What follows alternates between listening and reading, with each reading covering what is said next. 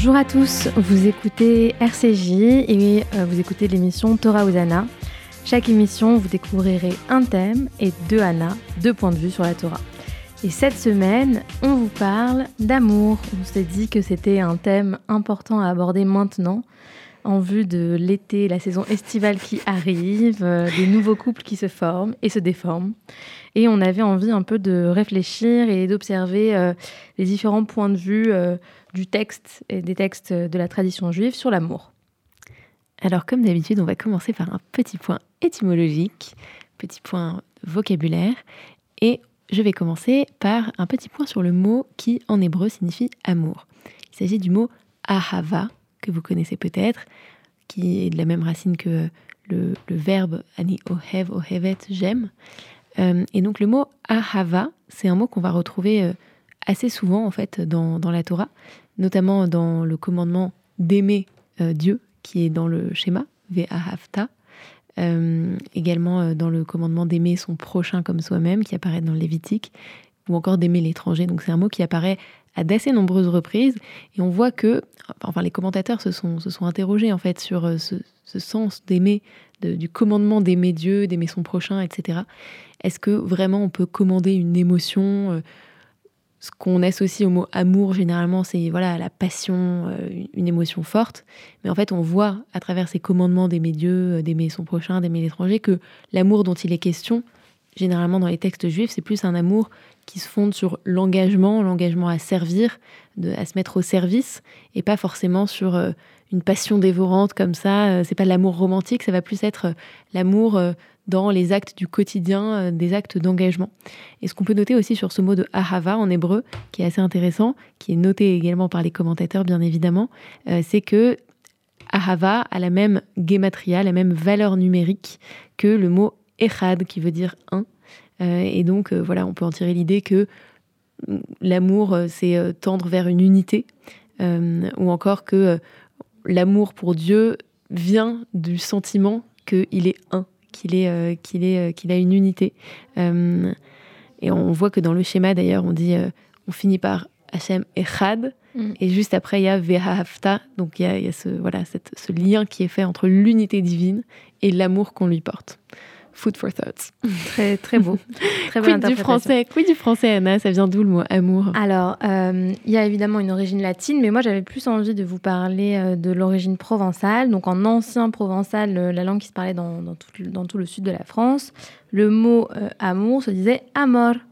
et donc c'est certainement comme ça qu'il a été transformé pour devenir le mot amour en français aujourd'hui. Et en fait, c'était une langue qui était parlée par les troubadours. Donc, c'était des, des, personnes qui voyageaient, qui allaient de village en village, qui voyageaient dans, dans toute la France. Et donc, du coup, je trouvais ça assez intéressant que cette langue, euh, elle ait donné ce mot amour comme euh, une forme de, symboliquement comme si euh, l'amour, c'était aussi ce, sentiment qui voyage, qui évolue, euh, qui va de village en village euh, et, qui, et, qui, qui, est là pour la rencontre. Parce qu'en fait, ce dont on va parler beaucoup aujourd'hui dans ce podcast, c'est notamment de la rencontre amoureuse. Enfin, pas que, mais notamment de la rencontre amoureuse. Et donc, je trouvais ça assez beau que la langue des troubadours, celle qui, qui voyage de, différents endroits en différents endroits, et celle qui est donnée naissance au mot euh, amour en français. Très beau. Alors, après ce petit point de vocabulaire, ce petit point lexical, on va dans un instant vous parler de l'amour dans nos textes.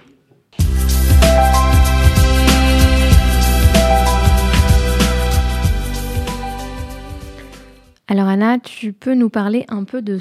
Il y a de nombreux passages dont on parle de l'amour dans la Torah écrite, mais quel est le passage que toi tu as choisi précisément euh, pour, euh, pour illustrer ton propos cette semaine? Alors j'ai choisi le passage de la Genèse qui raconte une des plus belles rencontres amoureuses de la Torah, la rencontre entre Jacob et Rachel. Alors euh, cette rencontre, elle vient dans le contexte de la fuite de Jacob après avoir usurpé en quelque sorte la bénédiction paternelle. Il quitte euh, la terre, de, il quitte la, maison de son père Isaac pour fuir Esaü, son frère jumeau, euh, en colère contre lui. Euh, c'est le moins qu'on puisse dire. Et donc il, voilà, il voyage, il voyage et il se dirige vers, il, va, il va à la recherche du frère de sa mère, Lavan, et sur son chemin, il va arriver à un puits à un moment, un puits qui est bouché à ce moment-là par une grosse pierre, pendant que les bergers attendent que tout leur troupeau soit réuni pour boire. Et arrivé à ce puits, il va faire la rencontre de Rachel. Donc je vous lis le passage. Jacob parlait encore avec eux, les bergers, quand Rachel arriva avec le troupeau qui appartenait à son père, car elle était bergère. Lorsque Jacob vit sa cousine Rachel et le troupeau de son oncle Lavan, il s'approcha du puits, fit rouler la pierre qui le fermait, et abreuva le troupeau de son oncle. Jacob embrassa Rachel sans pouvoir retenir ses larmes. Et là, ce que je trouve assez intéressant dans ce, dans ce passage, d'une part, c'est le thème du puits qu'on voit à de nombreuses reprises associé à la rencontre amoureuse euh, dans la, dans la Torah. Euh, ça a déjà été le cas en fait à la génération précédente.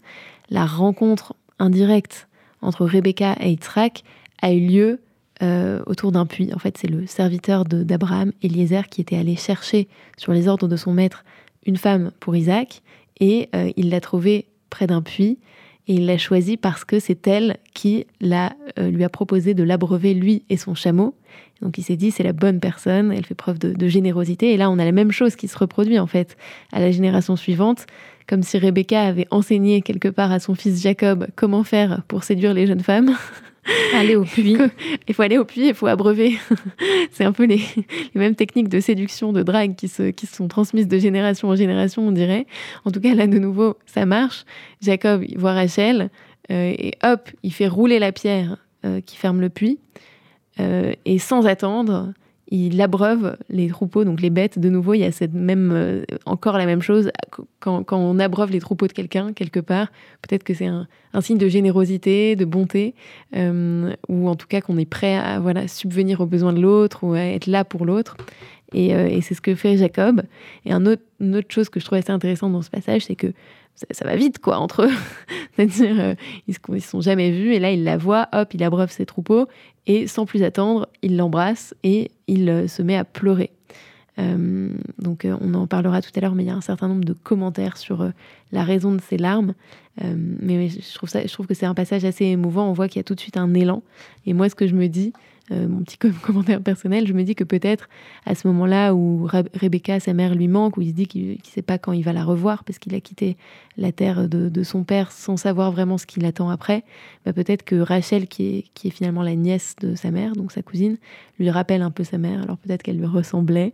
Euh, en tout cas, peut-être qu'il éprouve une sorte de familiarité qui crée cet élan. Je ne sais pas ce que tu penses, toi, Anna, de, de, ce, de cet amour presque instantané, ce coup de foudre À ton avis, il est lié à quoi? Qu'est-ce que, qu'est-ce que ça t'inspire? Moi, je trouve que c'est assez intéressant de voir que tous les, tous les grands chemins se décident aussi en fonction de l'amour. Euh, souvent, euh, Jacob, il était en train de fuir et il savait pas vraiment où est-ce qu'il allait se retrouver. En tout cas, il avait en tête de trouver la vanne. Et finalement, en rencontrant Rachel, sa vie, elle va prendre un autre, tout autre tournant parce que c'est pas juste la vanne qu'il va trouver, mais c'est aussi bah, la, femme avec qui il aura envie de passer toute sa vie, pour lesquelles il va travailler sept années, puis encore sept. Donc ça va vraiment changer euh, son destin. Euh, et, j'aime bien cette idée que quand parfois on rencontre quelqu'un, il, déroute nos plans, euh, ça change la, les choses qu'on avait prévues dans notre, dans notre vie pour le meilleur, pour le moins bon, mais, mais que l'amour, il a cette force aussi de pouvoir tout révolutionner, tout changer et, et, changer tous les, toutes les, voilà, tous les plans sur la comète qu'on s'était mm. fait.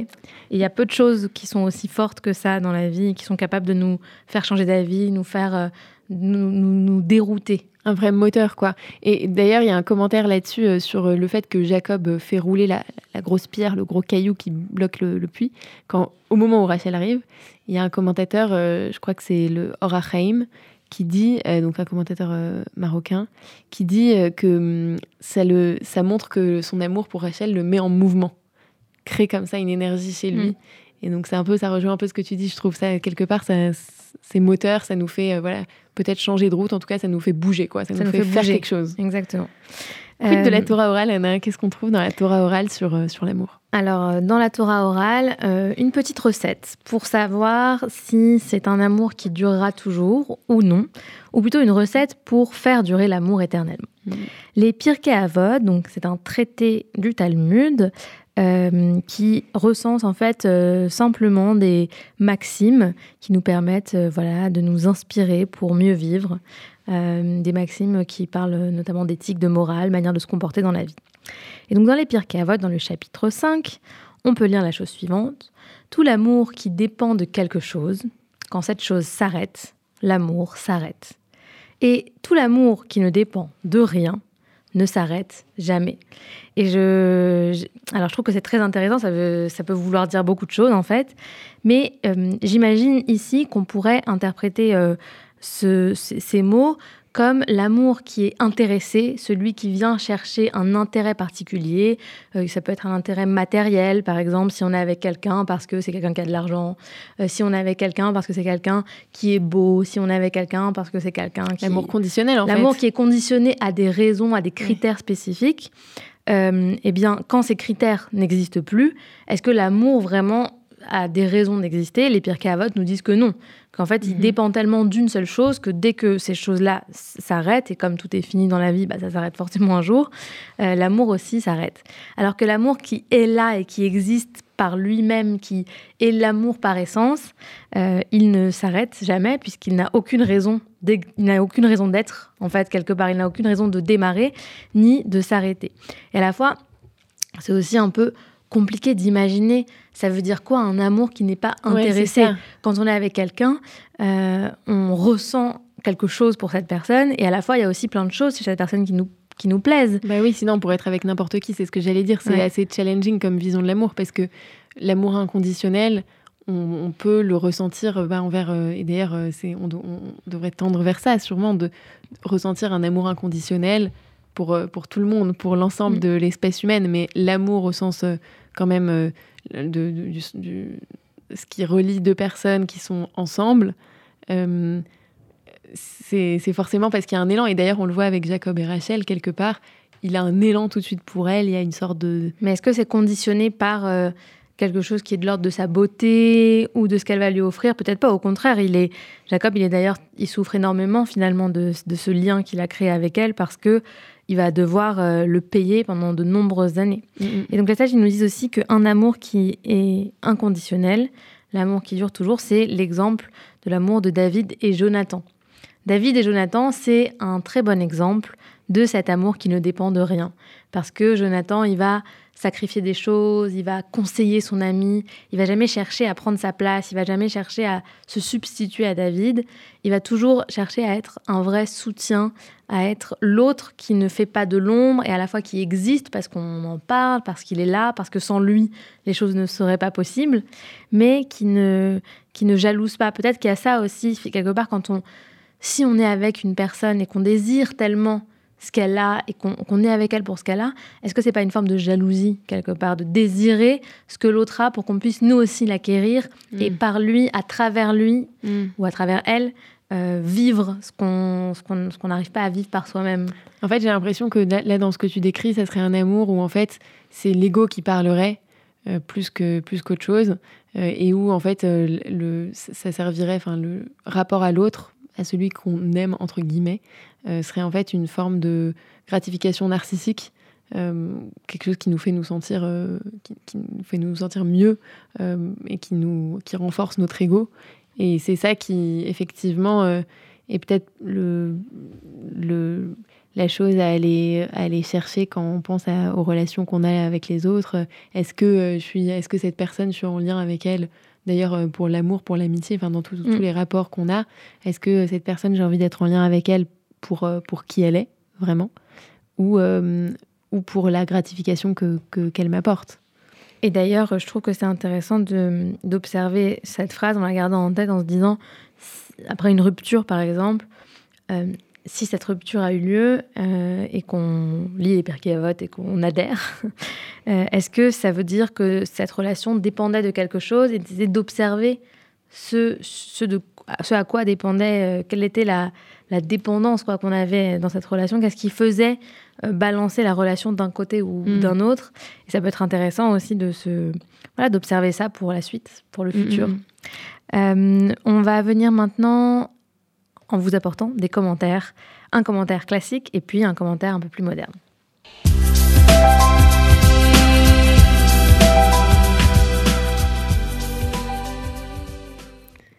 Alors moi, je voulais vous parler de, commentaires sur justement les pleurs de Jacob quand il rencontre Rachel.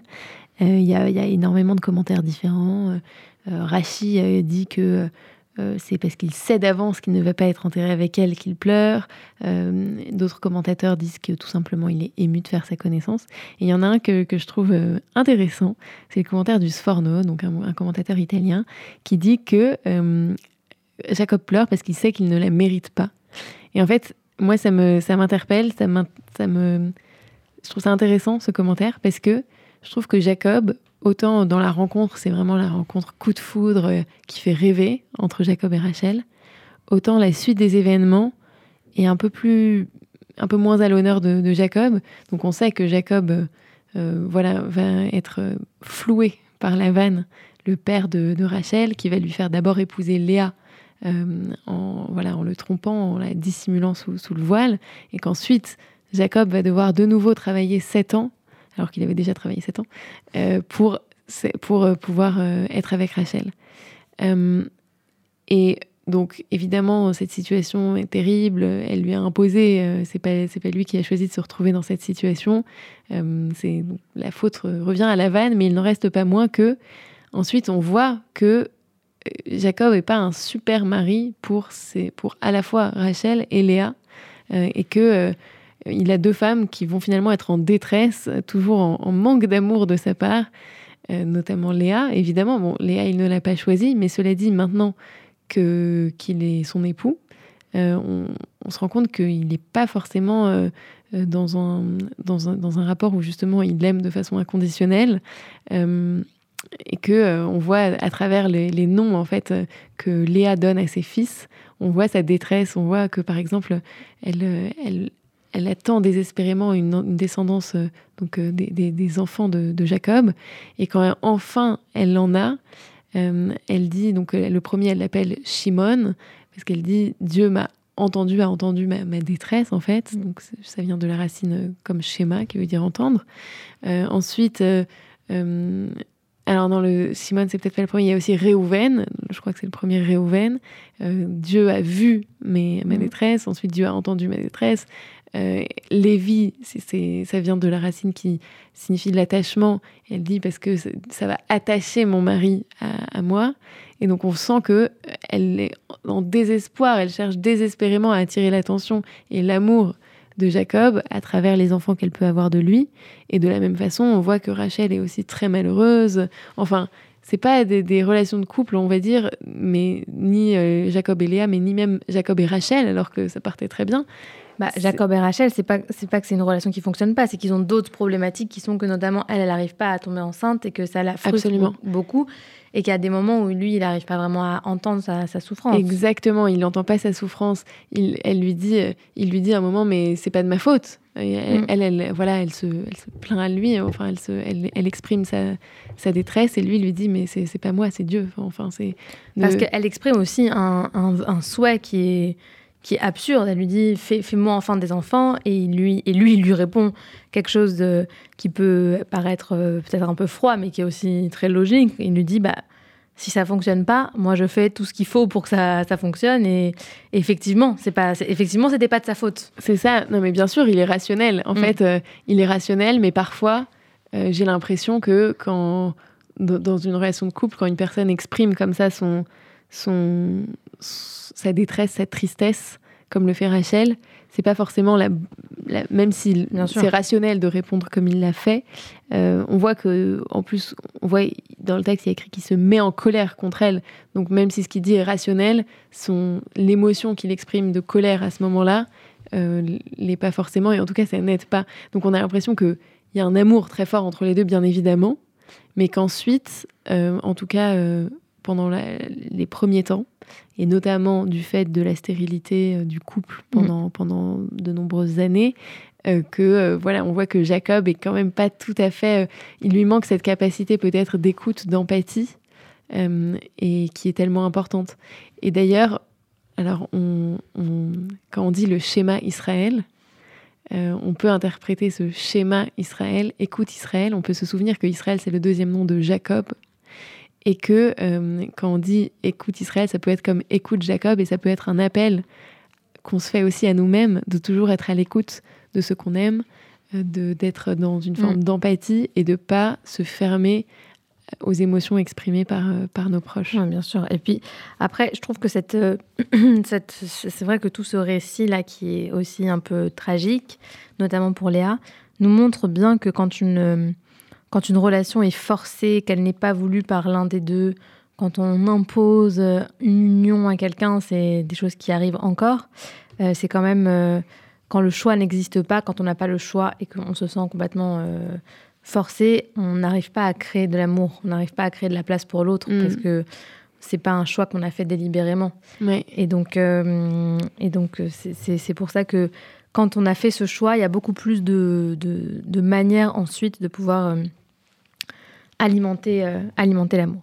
Alors, quid, quid, du, quid du commentaire moderne, Anna, du commentateur euh, moderne que tu voulais nous, nous, nous partager? Alors, moi, je vais vous parler euh, d'un commentaire du rabbin Dessler, du Rav Dessler, qui est donc un, un Rav du XXe siècle, un, un, érudit, un talmudiste, qui parle d'amour et qui met l'amour en relation avec le don, on en a parlé un, un petit peu plus, plus haut.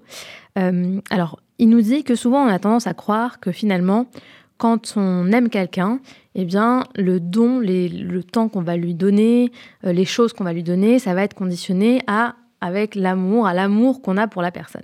Donc plus on aime et plus on donne, ça paraît assez logique. Et en fait, le Rav Dessler, il dit que ça fonctionne aussi, en tout cas pour lui, ça fonctionne surtout dans l'autre sens. Quand on donne à quelqu'un, quand on fait don de son temps, de, des choses qui, qui, sont importantes pour nous, euh, quand on donne des choses, de l'amour, notamment des sentiments, des preuves, etc., à l'autre, eh bien c'est là qu'on commence à aimer. Le don, pour lui, c'est là que naît le sentiment amoureux entre deux personnes, et on peut pour ça observer euh, les relations entre des parents et des enfants. Les parents, ils s'épanouissent aussi dans leur parentalité, dans leur amour, à travers tout ce qu'ils donnent, les, mm-hmm. les, les, heures passées à s'occuper d'un nouveau-né, d'un nourrisson, euh, tout l'investissement émotionnel, personnel, financier qui est mis, tout ce don inconditionnel qui est pas rendu du tout, en tout cas les 20 30 premières années de la vie de la personne, euh, eh bien tout cet amour-là, tout ce, tout ce don-là, c'est ce don-là, selon le Rav Dessler, qui crée mm-hmm. l'amour. Et donc du coup, il l'encourage euh, dans cette optique-là, il l'encourage à donner d'abord et à, et à observer ce que ça peut faire. Et mm-hmm. vraiment, il, dit que le don, c'est comme ça, c'est à travers le don que les personnes et que les gens s'épanouissent et qu'on on peut exprimer le meilleur de soi-même. Mm-hmm. Et en exprimant le meilleur de soi-même, on donne à voir cette facette de nous à l'autre et qui aura aussi envie d'exprimer cette, facette de sa, personnalité. Euh, et, donc, du coup, de créer un lien, de créer de l'amour, de créer un sentiment amoureux euh, à travers le fait de, donner de manière un peu inconditionnelle. Mmh. C'est aussi ce qu'on trouve dans un, livre que vraiment je vous recommande, que j'ai lu il n'y a pas longtemps, de, du psychologue Eric Fromm, qui s'appelle L'art d'aimer. Et il parle, il parle beaucoup de ça, justement, du fait que le, le don précède l'amour et que c'est aussi d'ailleurs un peu dans, dans, Le Petit Prince, euh, quand il, quand il s'occupe de la, de la rose. De sa rose. Oui, c'est beau. Voilà. On vous laisse euh, sur une chanson israélienne qui s'appelle Ahava Batesrim de, de Yossi Banaï, qui est une reprise de Jacques Brel, la chanson des vieux amants en hébreu. Merci de nous avoir écoutés sur RCJ Torah Ouzana et on se retrouve dans 15 jours pour parler de voyage.